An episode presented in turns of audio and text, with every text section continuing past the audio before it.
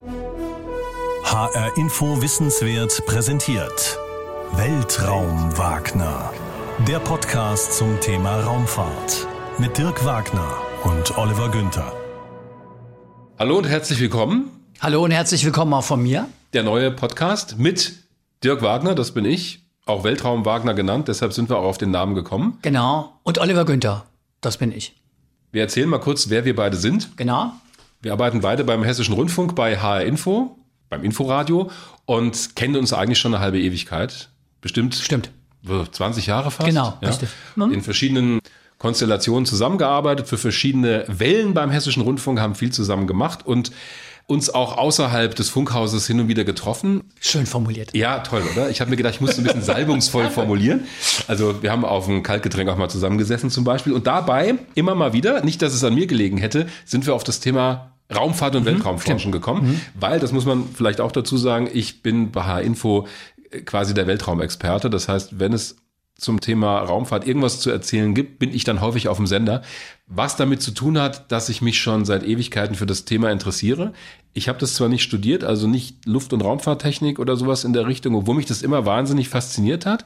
Ich habe aber gemerkt, ich kann viel besser darüber schreiben, Dinge zusammenfassen, weil mich das einfach selbst interessiert, die Technik und die Geschichte der Raumfahrt. Und so habe ich mir das als Fachgebiet immer selbst erarbeitet und bin auch auf allen möglichen Raumfahrtkonferenzen schon gewesen, habe mir Raketenstarts angeguckt und halte mich da so gut es geht immer neben meiner normalen Arbeit auf dem Laufenden. Da fällt Und- mir übrigens ein, Ja, bei der einen oder anderen Raumfahrtkonferenz war ich tatsächlich auch mit. das stimmt, das war aber schon Das ewig ist schon her. echt lange her. Denn man muss ja eigentlich sagen, dass ich von dem Thema ziemlich wenig verstehe und man deshalb natürlich fragen kann, was macht der in dem Podcast? Aber so wie der Dirk das eben erzählt hat und wie er über Weltraum redet, muss ich sagen, es hat mich immer begeistert. Du hast mich immer mit dieser Leidenschaft angesteckt. Und obwohl ich jetzt so erstmal mit Weltraum und äh, Weltall und, und Raumfahrt eigentlich so von mir aus gar nicht viel zu tun hatte, du hast es jedes Mal geschafft, mich da irgendwie mit anzustecken. Und, Und das ich bin was sogar heißen. einmal, und du hast du sogar einmal geschafft, dass ich mit dir auf so eine Konferenz gefahren Das bin, stimmt. was ich schon wieder vergessen hatte, Ja. was ich aber auch dann wieder wahnsinnig in- interessant finde. Also es war der Deutsche Luft- und Raumfahrtkongress in München. München, genau. Und da ging es nicht nur um Raumfahrt, sondern auch um Luftfahrt. Aber ich kann mich gut erinnern, wir haben uns da auch häufig über Raumfahrt unterhalten. Genau. Das ist immer so ein Anknüpfungspunkt gewesen, weil es dich ja tatsächlich authentisch, nehme ich mal an, interessiert hat. Ja. Ja. Und ich habe mir auch überlegt, als wir uns äh, die Idee hatten, ob wir vielleicht mal einen Podcast machen, woran liegt denn das eigentlich, dass mich das so fasziniert? Und ich bin da drauf gekommen, und es wird bei uns in dem Podcast auch eine Rolle spielen, dass so, wenn man über Phänomene im All redet oder über Raumfahrt redet, immer auch wieder Sachen vorkommen, die natürlich den Gesetzen der Physik gehorchen. Klar, die sind ja nicht außer Kraft äh, gesetzt im, Im Weltall, Gegenteil. aber halt dann doch anders sind als auf der Erde, weil wir ja, Ja. hier bestimmte Konstellationen haben. Und so das, was wir für selbstverständlich erachten, dass das plötzlich im All ganz anders ist oder ganz anders scheint oder funktioniert. Und das hat mich tatsächlich immer fasziniert, auch wenn du über Raumfahrt gesprochen hast. Und das ist ja eigentlich auch so eine Idee bei dem Podcast, den wir machen, genau über solche Fragen, die vielleicht manchmal auf den ersten Blick unlogisch scheinen oder so ein bisschen so, hä? Wieso ist das so? Die hier in dem Podcast aufzugreifen. Und zwar auf eine Art, die zunächst mal ja, interessierte Laien anspricht. Also Richtig. alle, die sagen, okay, Raumfahrt, bin ich jetzt kein Experte, interessiert mich aber irgendwie, habe ich ja auch täglich vielleicht mit zu tun, auch wenn ich es gar nicht so weiß, indem ich Navigationssysteme nutze, Fernsehen über Satellit schaue, die Wettervorhersage abends sehe. Das alles sind ja schon Sachen, die mit Raumfahrt zu tun haben. Also die wollen wir ansprechen, aber wir wollen uns auch, ja, ich sag jetzt mal, äh, für die Nerds was, also für Leute wie mich, was aufheben. Schön, dass du es selber sagst. Danke. Also Aspekte, die man vielleicht noch nicht gehört hat, die aber trotzdem irgendwie spannend sind. Was ich noch ganz wichtig finde, also auch die Motivation für mich, diesen Ja. Podcast zu machen. Ich habe mich ja schon immer mit Raumfahrt beschäftigt, aber was ich so feststelle, ist, dass wir häufig, also wir meine ich jetzt, sagen wir mal, die Gesellschaft, die Leute, dass wir das häufig so als selbstverständlich hinnehmen, was da passiert. Da fliegen halt Satelliten rum, da starten Astronauten zur Raumstation. Wenn mal in den Medien größer berichtet wird, immer nur dann, wenn eine Rakete mal runterfällt und das schief geht. Aber dass Raumfahrt eigentlich mittlerweile ziemlich gut funktioniert und dass viele Aspekte in unserem Alltag mit Raumfahrt zu tun haben und durch Raumfahrt erst möglich werden und dass wir es geschafft haben, Menschen in einer lebensfeindlichen Umgebung am Leben zu erhalten, nämlich auf dieser Raumstation da oben. Das wird häufig so als alltäglich hingenommen. Und mir ist es auch ein Anliegen, diese Faszination so ein bisschen rüberzubringen, denn um all das zu schaffen, muss man in der Technik bis an die Grenzen gehen. Und so selbstverständlich das heute aussehen mag, so sehr das nach Routine klingt, das ist es nicht am Ende. Es gibt immer die Möglichkeit, dass was schief geht. Klammer auf, es geht ziemlich viel gut, Klammer zu. Das machen sich die Leute manchmal nicht so bewusst. Und wenn dann mal eine Rakete explodiert oder ein Satellit versagt, dann ist die Aufregung immer groß. Ja, wie kann das denn sein? Wo ich immer sage, naja, schau dir mal an, was alles funktionieren muss, damit so ein Satellit dort oben am Himmel fliegt. Und das ist so ein bisschen mein mhm. Gedanke dabei, das zu erklären vor allen Dingen. Mhm. Also ein bisschen zwei unterschiedliche Motivationen. Mhm. Aber vielleicht sagen wir ganz kurz nochmal, wie das Ganze funktioniert. Für jede Folge nehmen wir uns eine Frage, ein Thema vor. Wie wählen wir das aus? Ehrlich gesagt ganz schön subjektiv, weil ja. wir uns im Vorfeld immer überlegen, der und der Aspekt, finden wir das interessant und wir so beide denken, oh ja, finden wir cool, mhm. haben wir Lust drauf, dann machen wir das. Also es ist echt sehr, sehr subjektiv. Und ähm, heute geht es um das Thema, können wir gleich sagen? Da, da, da, da. Da, da, da, Warum können Handschuhe töten? Diesen Moment der Stille liebe ich. Das. Genau. Ist mir gleich so ein, so ein Filmtitel eingefallen, ja, der Killerhandschuh von Luna 9 oder oh. irgendwie sowas. Also, du hast zu viele schlechte Filme geguckt in deiner Jugend, glaube ich. Mit Sicherheit. Ja. ja. Warum können Handschuhe töten? Das ist heute die Frage unserer ersten Podcast-Folge. Vielleicht zunächst mal die Frage an dich, Dirk. Handschuhe im Weltall, warum eigentlich? Weil es so kalt ist? Hm, das ist ein Teil der Antwort. Naja, Handschuhe braucht man deshalb oder brauchen Astronautinnen und Astronauten deshalb, weil sie ja hin und wieder auch aussteigen müssen aus dem Raumschiff. Also Außenbordmanöver durchführen. Und das schaffst du natürlich nur, wenn du dich in ein kleines Raumschiff packst, nämlich einen Raumanzug. Und der muss hermetisch abgeschlossen sein von der Umwelt, der muss druckdicht sein. Also braucht man auch Handschuhe, die übrigens wirklich auch separat sind an dem Anzug. Die werden also vorne eingeklickt und die müssen ja zum einen dafür sorgen, dass man noch ein bisschen was durchfühlt, denn ich muss ja etwas anfassen können. Ich muss wissen, äh, wenn ich etwas anfasse, dass ich da auch ein Gefühl habe im Finger. Gleichzeitig muss dieser Handschuh druckdicht sein, muss auch zumindest so geschützt sein, dass er ja einen Einschlag eines Mikrometeoriten überstehen kann, dass nicht sofort ein Loch entsteht oder dass man sich den Ruckzuck irgendwo aufschlitzt. Er muss also auch stabil sein. Gleichzeitig muss er den Innendruck, im Anzug herrscht ja ein, Überdruck, draußen immer alles quasi Vakuum und der Anzug, der muss all das aushalten und auch der Handschuh. Das heißt, die sind so ein bisschen steif und deswegen sind Handschuhe gar nicht so trivial in der Raumfahrt. Und ansonsten tragen die Astronauten auch beim Start im Space Shuttle zum Beispiel war das so richtige Raumanzüge, Druckanzüge, auch mit Handschuhen. Falls beim Start ein Leck in der Kabine entsteht, der Druck entweicht, die würden ja sofort das Bewusstsein verlieren und in diesem Raumanzug sind sie geschützt. Deshalb gibt es auch Handschuhe in der Raumfahrt. Aber die eigentliche Frage, um die es geht, ist ja, warum soll so ein Handschuh töten können? Ja. Ne? Die ist ja erstmal, denkt man sich, hä? Und das kann er nur dann, wenn er da draußen im All rumschwebt, aus Versehen. Also wenn man ihn verliert, dann rast er nämlich als Weltraumschrott um die Erde. Ja, ich frage mich nur gerade bei dem, so wie du das beschrieben hast, kann man den überhaupt verlieren? Oh ja, Weil, das ist sogar schon passiert. Ehrlich? Ja, es gab äh, Mission Gemini 4. Das Gemini-Programm war das Raumfahrtprogramm der USA zwischen Mercury, den ersten bemannten Flügen, und Apollo, dem Mondlandungsprogramm. Und bei Gemini haben die eben alles ausprobiert, was man für eine Mondlandung braucht. Unter anderem den ersten Ausstieg im All. Rein zufällig habe ich auch ein Modell davon hier rumstehen. Das muss man ganz kurz sagen. Wir sind nämlich nicht im Studio im ja. Rundfunk, sondern wir sind beim Dirk Wagner zu Hause. In meinem das Arbeitszimmer. Haben wir ganz bewusst gemacht, weil, wenn man sich hier umschaut, das ist eigentlich ein ganz normales Arbeitszimmer, genauso wie man sich es vorstellt. Ja, hier das schwingt alles voll, ja, ja, so von der Größe her und aber es steht hier alles voll mit Raketen, mit Modellen, mit Modellen von Raumfähren ich kann das gar nicht alles erkennen, weil die unterschiedliche Typen das sind. Hm. Dirk rollt schon wieder mit den Augen.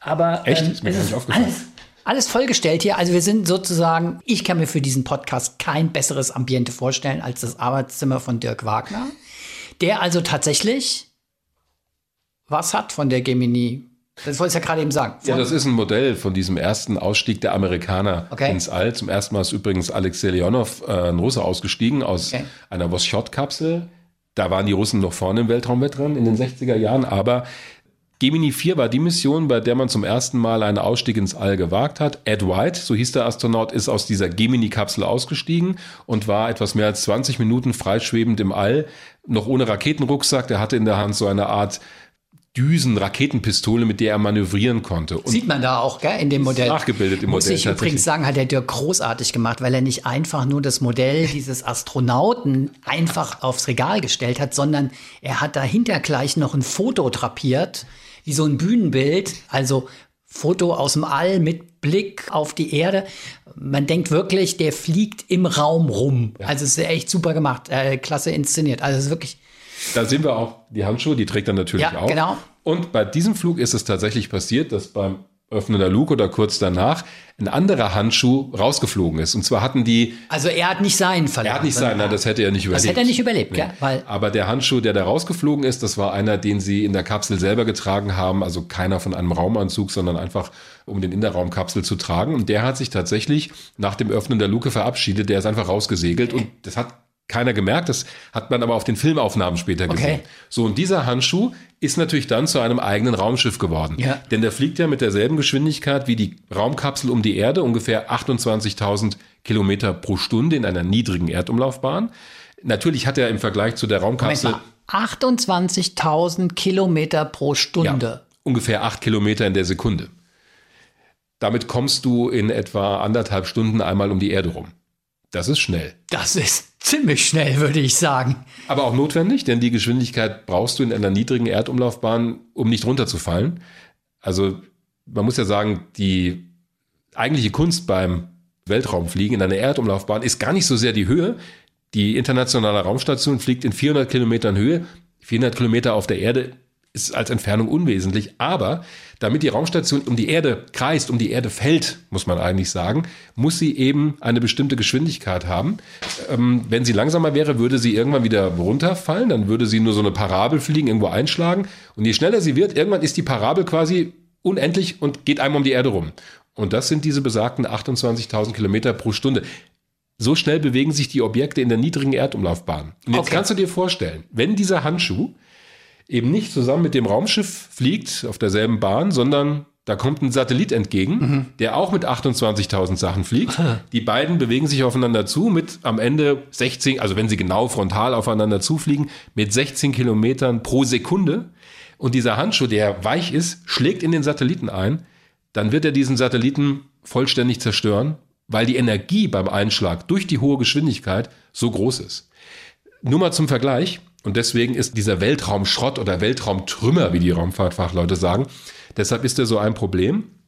Da hat schon ein ein Zentimeter großes Objekt, also so groß wie eine kleine Murmel, beim Einschlag die Energie, die der Explosion einer Handgranate entspricht. Krass.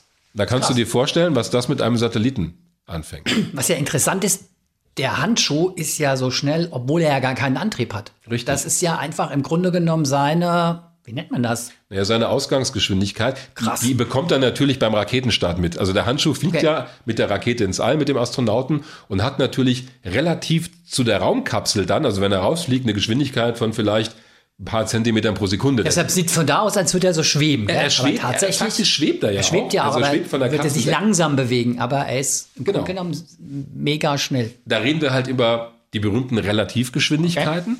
Der Handschuh bewegt sich im Vergleich zu der Kapsel, relativ zu der Kapsel vielleicht nur mit Schrittgeschwindigkeit weg, aber er bewegt sich mit acht Kilometern pro Sekunde etwa um die Erde. Das ist wahrscheinlich so, wie wenn wir mit dem Zug fahren, im Zug sitzen, der Zug fährt mit 250 Stundenkilometern, wir sind in dem Zug drin, Mhm. bewegen wir uns ja auch im Zug selbst nicht, aber mit dem Zug kann man so vergleichen? Ja, kann man vergleichen mit dem Unterschied, wenn du den Handschuh aus dem Zug wirfst, fliegt er sofort nach hinten weg. Warum?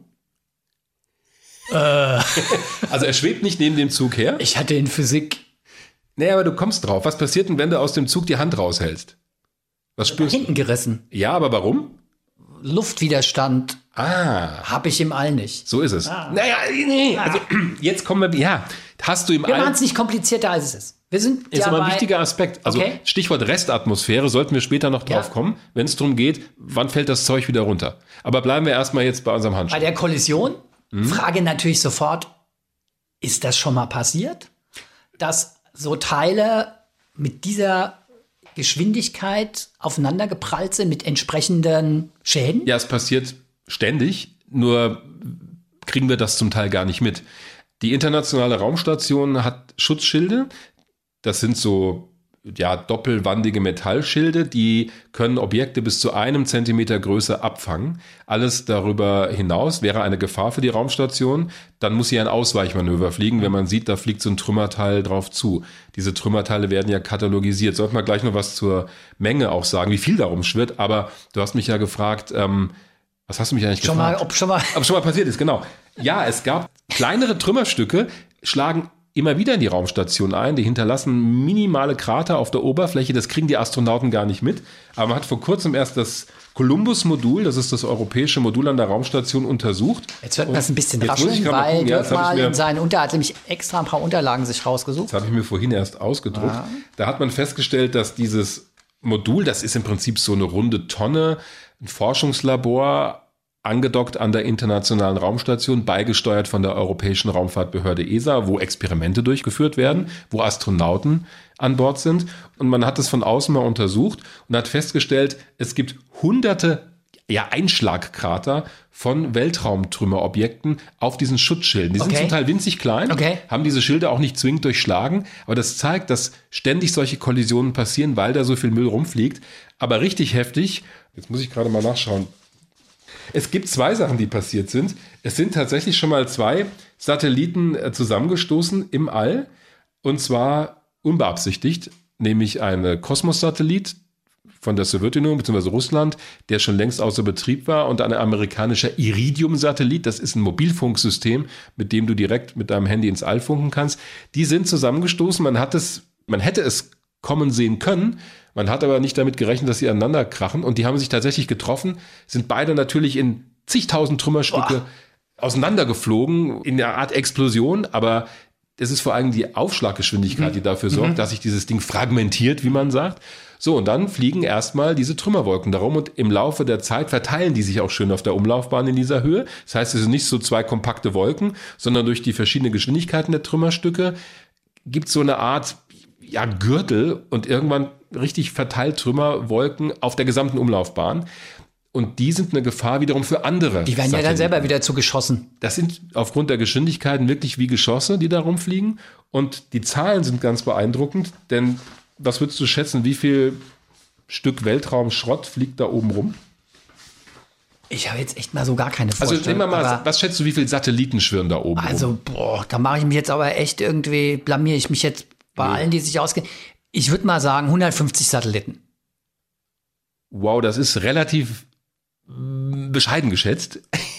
Es sind, also seit Beginn der War mir doch klar, Raumfahrt. dass ich da total daneben liege. ja, aber es ist, ja, aber es ist ja interessant, weil man Hättest du macht, mich nicht warnen können man vorher? macht sich ja keine Gedanken, wie viel da rumschwirrt. Also seit Beginn der Raumfahrt, ja, wurden ungefähr Ach, seit Beginn der Raumfahrt. seit Beginn, okay. ja, Ich, ja. ja. okay, ich bleib trotzdem bei den 150. Okay, also im Moment sind es ungefähr 5000 Satelliten. Okay, gut.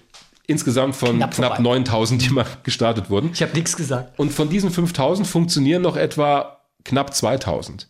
Der Rest ist also schon Weltraumschrott. Diese Satelliten, die sind nicht mehr in Funktion, können auch nicht mehr gesteuert werden. Die taumeln dort oben herum, teilweise auf Umlaufbahnen, wo sie noch Jahrzehnte, manchmal Jahrhunderte bleiben werden, je nachdem, wie hoch sie fliegen. Denn je höher sie fliegen, desto länger bleiben sie oben. Und das sind aber nur die Satelliten, die man katalogisiert hat. Darüber hinaus gibt es ja Trümmerstücke aus Explosionen von Raketenstufen, wo sich der Treibstoff nochmal entzündet hat, aus Zusammenstößen, sogar aus Militärexperimenten. Die Chinesen haben 2007 einen ihrer eigenen Satelliten abgeschossen mit einer Rakete, um zu zeigen, dass sie es können. Ist auch in einer Trümmerwolke entstanden, in einer auch sehr ungünstigen Umlaufbahn, die von Erdbeobachtungssatelliten gerne genommen wird. Also lange Rede, kurzer Sinn. Im Moment haben wir Objekte größer als 10 Zentimeter, 34.000 Stück da oben. 34.000 Objekte, 10 Zentimeter und größer. Und, Und jetzt die kommt sind ja nicht ab 10 Zentimeter gefährlich, sondern schon vorher, ja? 10 Zentimeter, wenn das einschlägt, ist ein Satellit sofort hinüber. Aber ab einem Zentimeter wird es schon gefährlich. Also wenn das in einen Satelliten einschlägt, kann das auch schon für einen fatalen Schaden sorgen und den außer Funktion setzen und Trümmer entstehen lassen. Dann haben wir wieder einen Satelliten, der dort als Weltraumschrott rumfliegt. Und von diesen Stücken ab 1 Zentimeter Größe gibt Schätzungen, da reden wir von 900.000 Objekten. Okay. Und wenn wir runtergehen bis auf 1 Millimeter, sind es fast 130 Millionen. Also, das macht die Dimension deutlich. Jetzt ist der Weltraum relativ groß, auch der Weltraum in der Nähe der Erde. Diese Grafiken, die man immer so sieht, wo so eine Trümmerwolke um die Erde schwirrt, Das habe ich schon mal gesehen. Ja, ich genau. habe hier so ja, ja, ja, genau. Ah, ja. In der Mitte die Erde und drumrum im Prinzip wie so ein Schwarm von Insekten, die Trümmer. Aber das vermittelt ein bisschen einen falschen Eindruck, denn diese Trümmer sind hier natürlich viel zu groß dargestellt. Die würdest du in Wirklichkeit gar nicht sehen. Aber es gibt einen Eindruck davon, wie viel da oben schon rumfliegt an Schrott- oder Weltraumtrümmern. Du hast vorhin mal gesagt, dass es zum Beispiel bei einer, ich glaube bei der ISS war es, dass es so eine Art Frühwarn, Mhm, ja, ja. also dass sie notfalls den Kurs wechseln. Wie viel Zeit habe ich denn bei diesen Geschwindigkeiten, um zu sehen, da kommt was und wir müssen in irgendeiner Form den Kurs ändern, um dem auszuweichen, Im günstigsten Fall hast du mehrere Tage, manchmal sogar noch länger Zeit. wenn das Objekt entsprechend groß ist wahrscheinlich, oder? Ja, wenn es vor allen Dingen katalogisiert ist. Wir reden ja davon, es so, gibt, okay. ja, es gibt einen Katalog von Weltraumtrümmern, der umfasst etwas mehr als 22.000 Objekte, wird vom amerikanischen Militär federführend betrieben, dieser Katalog.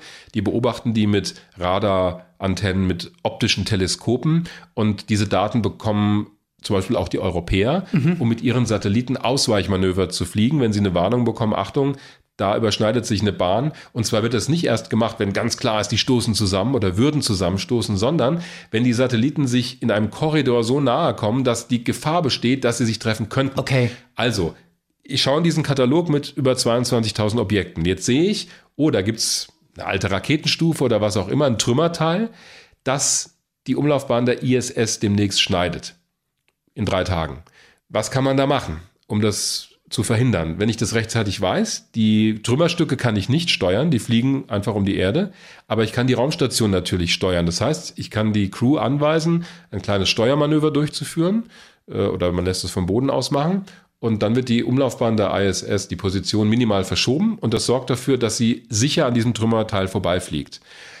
Wenn ich weiß, wie groß ist das Trümmerteil, wo ist es und auf welcher Umlaufbahn bewegt es sich. Das Problem ist aber eher, es gibt jede Menge Trümmerteile, die man nicht katalogisiert hat. Und deswegen muss die ISS auch diese Schilde haben, denn ein Zentimeter größer, Okay. das kannst du nicht vorhersagen. Es gab übrigens auch schon solche Ausweichmanöver und es gab sogar schon mal den Fall, dass die Crew, weil die Warnung so kurz vorher kam, dass sie gar keine Zeit mehr hatten, die Station wegzusteuern. Und da mussten die aus Sicherheitsgründen alle in die angedockten Soyuz-Raumschiffe, da sind ja immer zwei Soyuz-Kapseln an der ISS, mit denen die Astronauten jederzeit zurückfliegen können. Das heißt, die sind da rein, haben die Luke zugemacht, haben abgewartet, ob was passiert. Es ist zum Glück nichts passiert. Aber wäre ein Trümmerteil eingeschlagen und hätte die Station leckgeschlagen, hätten die Astronauten dann die Station schnell verlassen können. Das gab es tatsächlich schon. So als Notfallmaßnahme. Ja. Wenn jetzt was passiert, du hast das ja schon angesprochen mit dem chinesischen Satellit, der von den Chinesen bewusst abgeschossen wurde. Und zwar auch, wenn ich es richtig in Erinnerung habe, in der Höhe, wo tatsächlich auch viel Verkehr ist, satellitentechnisch. Wenn jetzt diese Trümmerteile des von den Chinesen abgeschossenen eigenen Satelliten einen anderen Satelliten zerstören, wer ist denn dann schuld? Die Chinesen? Die Chinesen. Aber, jetzt kommen gleich drei Abers, naja, oder zweieinhalb. Wie will ich rausfinden, ob mein Satellit zerstört würde durch ein Trümmerstück dieses chinesischen Satelliten? Da steht ja nicht drauf Made in China. Das kann ich von hier unten gar nicht erkennen. Das heißt, dieser Fall ist sehr hypothetisch. Aber andere Sache wäre es, ich habe einen Satelliten, der funktionsfähig ist und der schlägt in einen anderen funktionierenden ein und zerstört den. Und ich bin nachweislich schuld dran, weil ich nicht darauf geachtet habe, die Bahn entsprechend zu korrigieren. Dann könnte es zum Rechtsstreit kommen, weil der andere vielleicht sagt, du hättest ausweichen müssen und ich sage, nee, du bist ja auf derselben Umlaufbahn geflogen. Aber am Ende, das regelt der Weltraumvertrag der Vereinten Nationen auch oder beziehungsweise die Regelungen, die danach getroffen wurden. Es haftet immer der Startstaat. Start, Der Start. Startstaat. Der Start. Der Staat, ja, klingt, wenn man es hessisch ausspricht, ein bisschen komisch, der Stadt, Stadtstaat, aber es ist wirklich Staat, so. Staat. Also es haftet das Land, das diesen Satelliten Ja, heute mal, da gestartet ist der hat. Start, Start. Der dran. Also es haftet das Land, das den Satelliten da hochgebracht hat, beziehungsweise die Nation, die den Satelliten gebaut hat. Das sind vielleicht auch zwei. Also es kann ja sein, dass ein äh, amerikanischer Satellit mit einer europäischen Ariane-Rakete startet. So wer ist dann schuld? Die Europäer, weil sie ihn hochgeschossen haben oder die Amerikaner, weil sie ihn gebaut haben? Im Zweifelsfall beide. Ist immer schwierig. Die Haftungsfrage wird dann immer im konkreten Fall zu klären Okay. sein. Wo wird das eigentlich dann verhandelt? Gute Frage. Es gab mal den Fall. Ich meine, Internationale Weltraumgerichtshof. Oder Nee, den gibt es nee, nein, den, den, nee, den gibt es so nicht. Das müssen dann die Länder unter sich ausmachen oder über die Vereinten Nationen gehen. Es gab damals in den Ende der 70er Jahre, als die amerikanische Raumstation Skylab abgestürzt ist, da sind Trümmer auf Australien gefallen, ein Teil. Äh, Die haben aber keinen Schaden angerichtet. Und das wäre zum Beispiel der Fall gewesen, dann hätten die USA Schadenersatz an Australien zahlen müssen. Wie ist es denn ein Fall von Weltraumschrott in dem Sinne, wenn eine Raumstation oder wie Skylab damals abstürzt? Hm, schwierig, oder? Inwiefern schwierig? Naja, weil es ist ja jetzt nicht so, dass worüber wir so gesprochen haben, im All sind Trümmerteile unterwegs, die zerstören einen Satelliten, der dann möglicherweise beschädigt ist.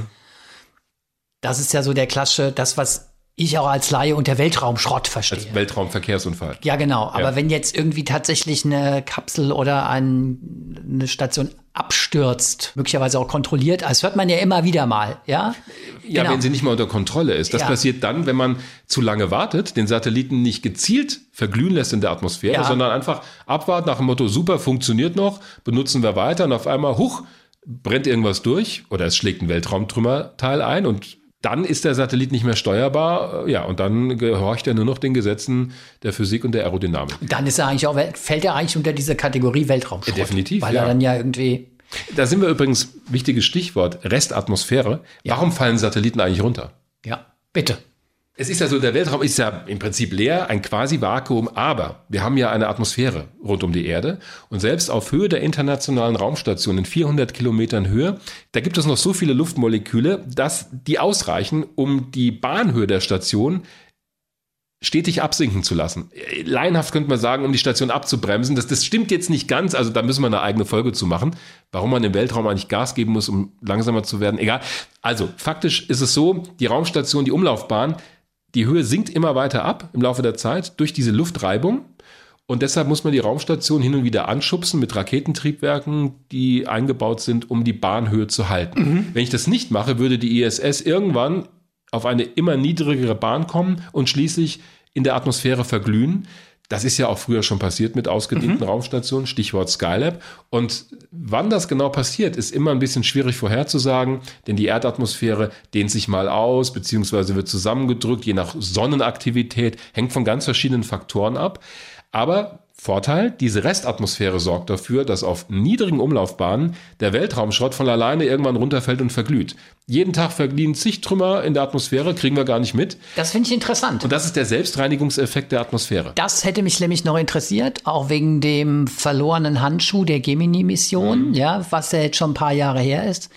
Wäre tatsächlich noch meine Frage gewesen, schwirrt der da oben noch rum? Also bleiben Meines die Sachen, ist bleiben die. Sachen sozusagen bis zum St. Nimmerleinstag tatsächlich, wenn sie mal oben als Schrott fliegen, rasen, wäre ja eigentlich der richtige Ausdruck, ist nicht der Fall. In dem Moment, wo sie lang durch das Abbremsen, Ja, äh, es kommt auf die Höhe an. Also je Okay. niedriger ein Satellit fliegt, desto mehr Luftreibung ist dort vorhanden und desto schneller sinkt die Bahn ab.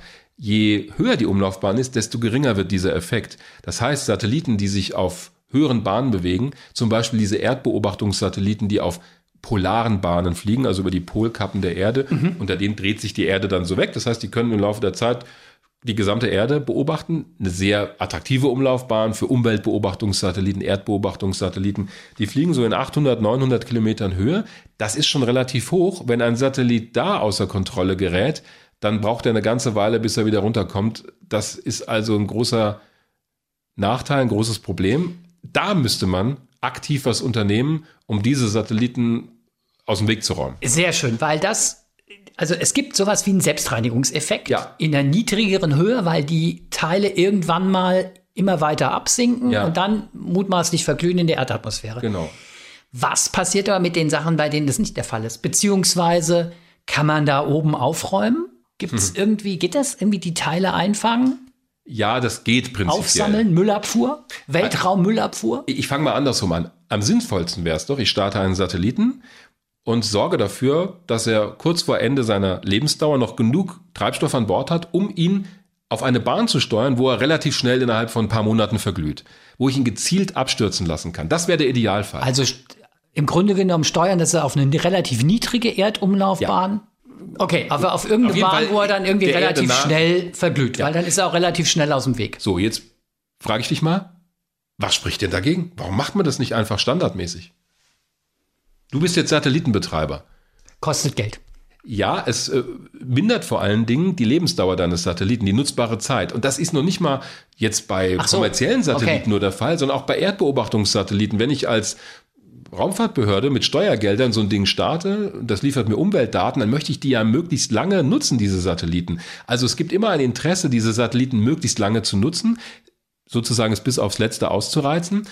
Damit steigt aber die Gefahr, dass Systeme ausfallen, dass ich die Kontrolle verliere. Dass ich es dann nicht mehr kontrollieren kann. so, und Das- da okay, sind wir beim springenden ich. Punkt. Sobald ich die Kontrolle verloren habe, bin ich raus, kann ich nichts mehr machen.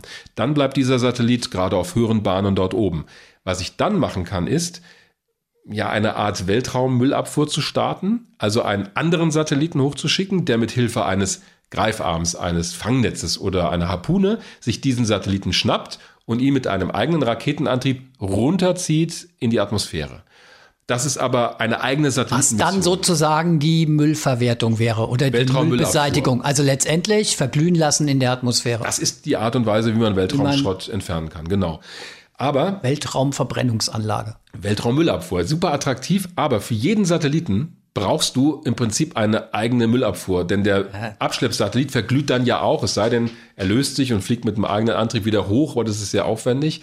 Und die kleinen Trümmer, die kann ich gar nicht einfangen, denn jedes Trümmerstück fliegt ja auf einer anderen Umlaufbahn mit einer eigenen Geschwindigkeit. Ich müsste also an jedes heranfliegen und mich annähern, das einfangen und dann zum nächsten fliegen. Denn wenn ich, äh, nur mal angenommen, dort oben so eine Art ja, Staubsauger ist jetzt auch nicht das richtige Bild, aber ich spanne so eine Art Fangnetz auf und warte, bis da die Trümmer einschlagen, dann ist es ja wieder eine Gefahr, denn dann schlägt dieses Trümmerteil mit hoher Geschwindigkeit ein, weil ich mich Ja, auf einer anderen Bahn bewege. Schon habe ich wieder mehr Weltraumschrott.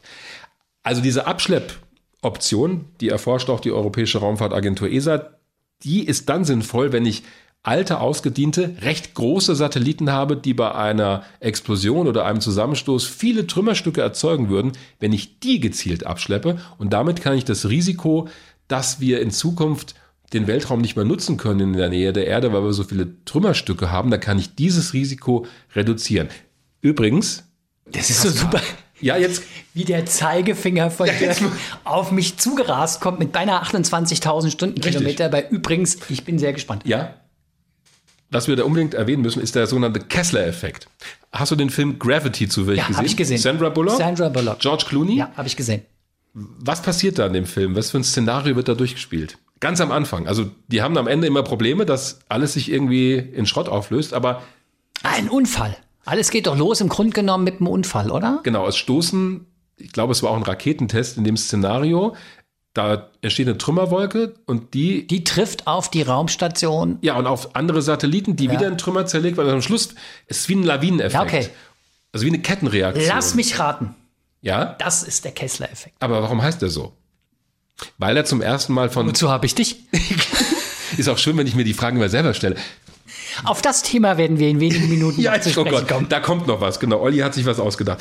Der heißt deshalb so, weil ein NASA-Wissenschaftler namens Don Kessler diesen Effekt zum ersten Mal beschrieben hat. Übrigens schon vor vielen Jahrzehnten. Der hat das Szenario gemalt, ein sehr düsteres, auch ein sehr pessimistisches, dass wenn man nichts tut, um Weltraumschrott zu vermeiden oder zu reduzieren, dass irgendwann dieser Punkt erreicht wird, so eine Art Turning Point, also so ein Kipppunkt, wo in bestimmten Umlaufbahnen die Trümmerdichte so hoch wird, dass man keine Raumfahrt mehr betreiben kann, weil man sofort Gefahr läuft, dass die Satelliten zerstört werden. Und das ist der sogenannte Kessler-Effekt. Soweit sind wir noch nicht. Aber die Gefahr, dass wir irgendwann dahin kommen, steigt, denn im Moment reden wir darüber, dass sogenannte Megakonstellationen von Satelliten gebaut und geplant werden, zum Beispiel von Airbus oder auch von Elon Musk, von einer Firma, die er auch mit unterstützt. Da wird über Internet aus dem All geredet und da brauchst du hunderte Satelliten auf niedrigen Umlaufbahnen, ganze Schwärme, Flotten Ja. von Satelliten, um von jedem Punkt der Erde aus gleich ins Internet gehen zu können über diese Satelliten. Und da reden wir über eine völlig neue Dimension von Satelliten auf niedrigen Umlaufbahnen, über neue Probleme. Denn sobald da hunderte, tausende neue Satelliten gestartet werden, steigt natürlich das Kollisionsrisiko. Du hast gesagt, wann dieser Kessler-Effekt eintritt, da sind wir noch ein Stück weit weg von. Aber gibt es sowas wie eine, selbst wenn man jetzt so die jetzige Entwicklung mal fortsetzen würde, wann dieser Kessler-Effekt erreicht würde, was ja dann eigentlich heißen würde, man kann den Weltraum rund um die Erde nicht mehr Der wäre ja eigentlich dann nicht mehr nutzbar. Ja, es gibt verschiedene Szenarien, die da durchgerechnet werden. Es gibt jetzt keinen Punkt, den man wirklich so definitiv Okay. nennen kann, aber es Zumal die Entwicklung ja auch, wie du jetzt eben schon angedeutet hast, dynamisch ist und sich verändert. Also Ja, aber eins ist ganz klar, wenn wir so weitermachen wie bisher, werden wir diesen Punkt irgendwann erreichen, weil wir im Moment die Hauptquelle sind von Weltraumschrott, also wir, die Menschheit, Ja. die Hauptquelle sind von Weltraumschrott im erdnahen Bereich. Also es gibt da mehr Weltraumtrümmer, die von uns verursacht wurden, als Mikrometeoriten, also, Ja, okay. Also- den natürlichen Schrott da oben. So, und das Ding ist, dass deshalb gesagt wird, man müsste jetzt eigentlich anfangen, die großen Satelliten, die nicht mehr unter Kontrolle sind, einzufangen, zum Absturz zu bringen, kontrolliert verglühen kontrolliert zu lassen. verglühen ja? zu lassen, damit man Gefahr oder das Risiko minimiert, dass so ein Szenario irgendwann eintritt. Also was in Gravity passiert, was da gezeigt Ja. wird, das ist sehr überspitzt. So, so schnell und so dramatisch würde das nicht gehen. Aber es zeigt so ein bisschen, was man sich da an Gefahr einhandelt, wenn man Raumfahrt einfach mal so betreibt, dass man denkt, ach, das ist alles unendlich, da kann ich machen, was ich will. Ja, und vor allen Dingen, wenn man immer wieder, du hast ja schon diese wirtschaftlichen Überlegungen, ich will einen Satelliten halt eben nutzen bis zum bitteren Ende und ich will mir sozusagen die Phase, jetzt nutze ich ihn nicht mehr, jetzt lasse ich ihn sozusagen kontrolliert verglühen, das will man sich äh, schenken, weil es einfach Geld kostet. Letztendlich, wenn man das mal konsequent zu Ende denkt, ist es wirklich mal vorstellbar, dass man den, den Weltraum rund um die Erde nicht mehr nutzen kann. Ja, ich halte das für ein Oder sehr pessimistisches, okay. düsteres Szenario, glaube ich nicht, dass, weil die- das Interesse Naja, ja auch. ist ja, das All weiter nutzen. Und es funktioniert dann auch gut, wenn ökonomische, wirtschaftliche Zwänge da sind. Zum Beispiel die Fernsehsatelliten, die ja in einer viel höheren Umlaufbahn fliegen, 36.000 Kilometer über der Erde auf der sogenannten geostationären Bahn. Da hast du überhaupt keine Restatmosphäre mehr. Die bleiben ewig dort oben, die Satelliten. Äh, Die kann man aber auch nicht zurückholen. Also was macht man? Man schiebt sie am Ende ihrer Lebensdauer einfach ein paar hundert Kilometer höher auf einen Also nennt man- sogenannten okay. Friedhofsorbit. Dann sind sie zumindest aus dem Weg und geben die Slots frei, also die Parkplätze dort oben für neue Satelliten. Und da ist nicht etwa Gutmenschentum der Hintergrund oder Idealismus, sondern man braucht einfach diese Parkposition dort oben und deshalb macht man die frei. Also da ist der wirtschaftliche Druck dahinter. So funktioniert es also auch. Auf der anderen Seite, wenn es in einem bestimmten Bereich voll ist, warum schicke ich dann auch nicht die Satelliten, die jetzt in der vergleichsweise niedrigeren Umlaufbahn sind, warum schicke ich die nicht einfach noch ein paar tausend Kilometer höher in die Umlaufbahn? Ich meine, Platz ist eigentlich genug. Ja, aber dann sind sie ja nicht weg. Es ist viel sinnvoller, die verglühen zu lassen, weil dann Okay. sind sie aus dem Weg. Denn in der höheren Umlaufbahn kann ja auch sein, dass ich irgendwann mal diese Umlaufbahn nutzen will und dann habe ich da auch Schrott rumfliegen. Davon halte ich also nichts. Ich finde es am sinnvollsten, wenn man die in der Erdatmosphäre verglühen lässt, dann sind sie weg und das Problem ist gelöst. Gut, davon hält er nichts. Nö. Dann, Ja, ah, haben wir, ich überlege, haben wir alles? Frage, warum können Handschuhe töten? Geklärt. Absolut, Problem Weltraumschrott. Wer ist schuld, wenn was passiert? Ist schon mal was passiert? Was kann man, muss man machen? Mhm. Beziehungsweise was droht, wenn man nichts macht? Mir fällt nichts mehr ein. Ich glaube, wir haben es soweit. Also die eigentliche Frage ist ja, wer kümmert sich drum, den Weltraumschrott wegzuräumen? Ich vermute, das werden am Ende die Raumfahrtagenturen der jeweiligen Länder sein. Die ESA, die Europäische Raumfahrtbehörde, kümmert sich da, was Studien und Projekte angeht, ziemlich aktiv drum. Das Deutsche Zentrum für Luft- und Raumfahrt macht da auch eine Menge. Denn ähm, dass es die Privatwirtschaft irgendwann machen wird, das wird die nur machen, wenn sie genug Geld bekommt, von welchem Auftraggeber auch immer, damit sich so eine Mission lohnt. Denn du musst die Rakete bezahlen, du musst einen Satelliten entwickeln, der diesen Schrott einfängt, du musst ihn auch betreiben, du brauchst also Leute in der Bodenstation, das kostet alles Geld und das macht niemand, wenn sie es nicht rechnet. Also werden es am Ende doch, denke ich, staatliche Akteure sein, die das übernehmen. Es ist ja auch ein Stück weit eine hoheitliche Aufgabe. Also jetzt werde ich mal ganz staatstragend, Umweltschutz. Ja, es geht halt hier um den Weltraum. Das ist ja auch eine Aufgabe durchaus für Staaten, auch für die Industrie. Die Industrie hat die Pflicht, finde ich, Weltraumschrott zu vermeiden, also Satelliten zu bauen, die am Ende dafür sorgen, dass sie sich selber in die Atmosphäre steuern, dass man das vorher mit einplant. Das Blöde ist aber, und das vielleicht noch zum Schluss, es gibt bislang keine verpflichtende Regelung weltweit, die das vorschreibt. Es gibt Vereinbarungen zwischen Nationen, es gibt Selbstverpflichtungen, aber es gibt kein Gesetz, das weltweit vorschreibt, wenn du einen Satelliten startest, musst du auch dafür sorgen, dass er wieder entsorgt wird. Ist natürlich im All schwer, aber zum Beispiel irgendwie auf der Erde würde man ja zum Beispiel, könnte man ja vielleicht sagen, dass äh, der Gesetzgeber in Deutschland, zumindest für deutsche Satellitenbetreiber, ein Gesetz verabschiedet. So eine Ja, Art. auf nationaler Ebene könnte man das tun für die Betreiber, ja. Aber das würde nur auf nationaler Ebene. Ich glaube, auf europäischer könnte es funktionieren. Könnte es auch funktionieren? Am Ende auch über die Vereinten Nationen. Da müsste sich halt jeder dran halten.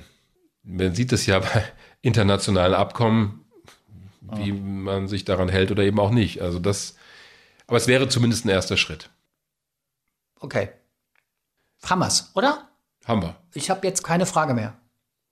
Aber weil wir schon bei dem Thema waren, Ich wollte sagen, das glaube ich nicht, dass du keine Frage mehr hast. ja, aber weil wir schon bei dem Thema waren, Wagner stellt sich seine Fragen selbst, haben wir uns überlegt, und er hat sich gar nicht groß gewehrt dagegen, dass wir in diesem ein Podcast noch eine Rubrik einführen, wo wir Dirk, der ja nun wirklich, haben wir jetzt ja auch jetzt die letzte Dreiviertelstunde gehört, ähm, wahnsinnig viel weiß. Und also jetzt mal ehrlich, du hast auf deinem Oberschenkel, wo du hier sitzt, ja, so ein paar Zettelchen liegen, ja, also es ist wirklich fünf Zettel oder sowas. Da muss er mal ab und zu mal ganz kurz mal eine Zahl raussuchen. Aber im Prinzip hat der, der, der Mann hat das alles im Kopf. Das ist wirklich unglaublich. Aber Aber ich glaube, er weiß halt nicht alles. Man muss ihm nur die richtige Frage stellen. Und vor allen Dingen, wenn er sich selbst die Fragen stellt, der, klar kann er die beantworten. Deshalb haben wir uns eine Rubrik überlegt, die heißt Ollis Besserwisser-Frage. Und natürlich, das jetzt nur mal unter uns, geht es natürlich auch darum, den Dirk in eine Situation zu bringen, wo er möglicherweise was zum Thema Raumfahrt, Weltall nicht weiß und wo er möglicherweise sichtbar, spürbar ins Schwitzen gerät. deine Mundwinkel bewegen sich langsam nach oben. Gut, also, diese Rubrik kommt jetzt Ollis Besserwisser-Frage. und die lautet in dieser ersten Folge Oh Gott. So. Welche Mathematikerin, und ich frage nach dem Namen, wurde im Jahr 2015 für ihre Mitarbeit am Apollo 11 Programm, Klammer auf, passt ganz gut, weil in diesem Jahr 50-jähriges Jubiläum, mit der Presidential Medal of Freedom ausgezeichnet? Ja, da reibt sich die Hände. Das sind so Das- Sachen, das sind echt genauso Fragen, die ich natürlich aus dem Stegreif nicht weiß, weil das so, da kannst du tausende Namen auswendig Ja, lernen. ja, genau. Aber natürlich, dass das passiert ist, habe ich mitbekommen. Ist Och. auch, nein, ist auch ganz wichtig, weil die Rolle der Frauen Fand in ich der so, Raumfahrt, komm mal drauf zu Ja. sprechen. Ja, weil fand ich Wird unterschätzt. Thema habe ich überhaupt nicht auf dem Schirm gehabt Ja. und du bist natürlich schon auf dem richtigen Weg. Jetzt will ich aber den Namen. Oder ich will Kapitulation. Ich habe gerade überlegt, ob ich das Buch auf Anhieb finde, wo das drinsteht. Das war eine Mathematikerin, die im Apollo 11 Programm, also beim Richtig. Apollo-Programm Ja, mitge ja, die ja, damit, Apollo 11 Programm. die geholfen hat, also für die Bordcomputer der Apollo das zu programmieren. Richtig? Du Ja. bist total auf dem richtigen Weg. Warte mal, ich die, diese Frauen hat man wie mal. genannt? Ja, ja, red mal weiter. Es ist nämlich tatsächlich so, dass ich das selber nicht wusste, dass es im Apollo 11 Programm, aber im gesamten Ap Apollo Programm eine Gruppe von Frauen gab. Ähm, wenn ich jetzt die Zahl richtig aufgeschrieben habe, waren das 28. Von denen gibt es auch ein Schwarz-Weiß-Foto, wie sie alle so eine Art Gruppenfoto. Und äh, das war ja eine Zeit, wo es eigentlich noch nicht in dem Sinne Computer gab, wie es die heute gibt, um zum Beispiel Raketengeschwindigkeiten, um Umlaufbahnen zu berechnen. Und diese Frauen haben tatsächlich als Mathematikerin diese ganze Vorarbeit geleistet, die für diese Mission total wichtig waren. Ja, die übrigens nicht erst bei Apollo angefangen haben. Es gab schon im Mercury-Programm, also im ersten bemannten, im ersten astronautischen Programm der NASA gab es schon Frauen, die wesentlich an den Berechnungen mitgearbeitet ja. haben. Da gab es vor kurzem auch einen tollen Spielfilm drüber, Gut. die dafür gesorgt haben, dass John Glenn, der erste Amerikaner, der in die Umlaufbahn geflogen ist, das überhaupt machen konnte. Und warum auch immer hat man diese Frauen ja in den ganzen Büchern nicht erwähnt. Was man alles, also ich wusste das überhaupt nicht. Ja, und die das sogenannten Rocket Girls waren das. Das Richtig. waren die, die Gruppe an Mathematikerinnen, die diese Vorarbeit gemacht hat. Jetzt aber will ich den Namen wissen, weil du hast ja immerhin schon mal ein Buch Ich habe das Buch, rausgeholt. ich vermute aber, es ist vielleicht doch eine andere, weil das Egal. ist eine Technikerin beim MIT.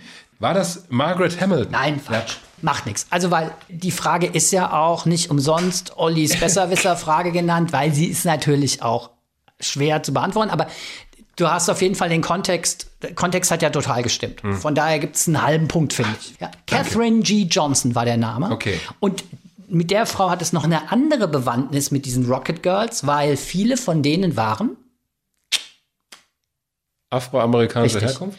Ja. Deshalb hatten die auch den Spitznamen Colored Computers. Richtig. Und das Interessante bei dieser ganzen Geschichte ist ja, dass die Raumfahrt gerade in Amerika zu Beginn eine komplette Männerdomäne war. Und man wollte Testpiloten haben, die ins All fliegen, weil man gesagt hat, das ist so the right stuff. Also es gab ja diesen Spruch, dass äh, richtige Holz aus dem Astronauten geschnitzt sind und das sollte offenbar männliches Holz sein.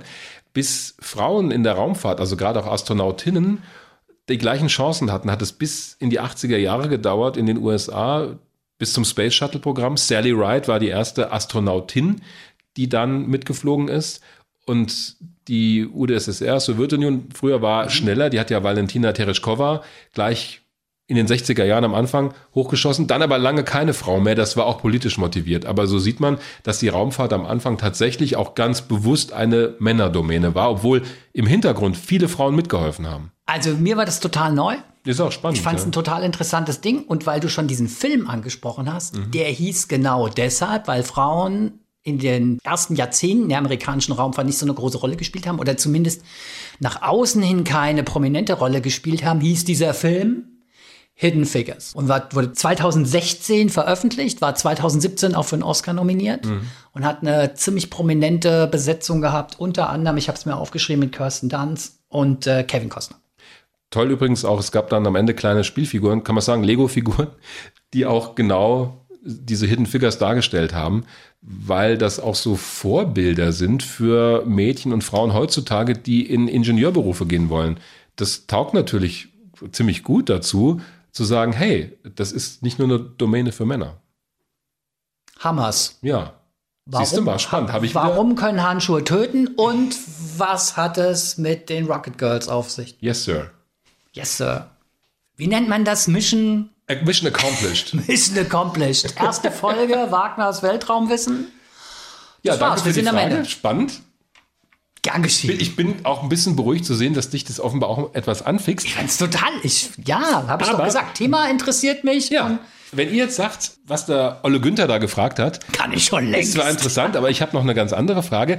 Gerne her damit. Also ist nicht gesagt, dass wir jetzt jede Frage gleich thematisieren, aber wir wollen natürlich wissen, was interessiert euch? Was sind Dinge, die ihr euch immer mal gefragt habt in Sachen Raumfahrt?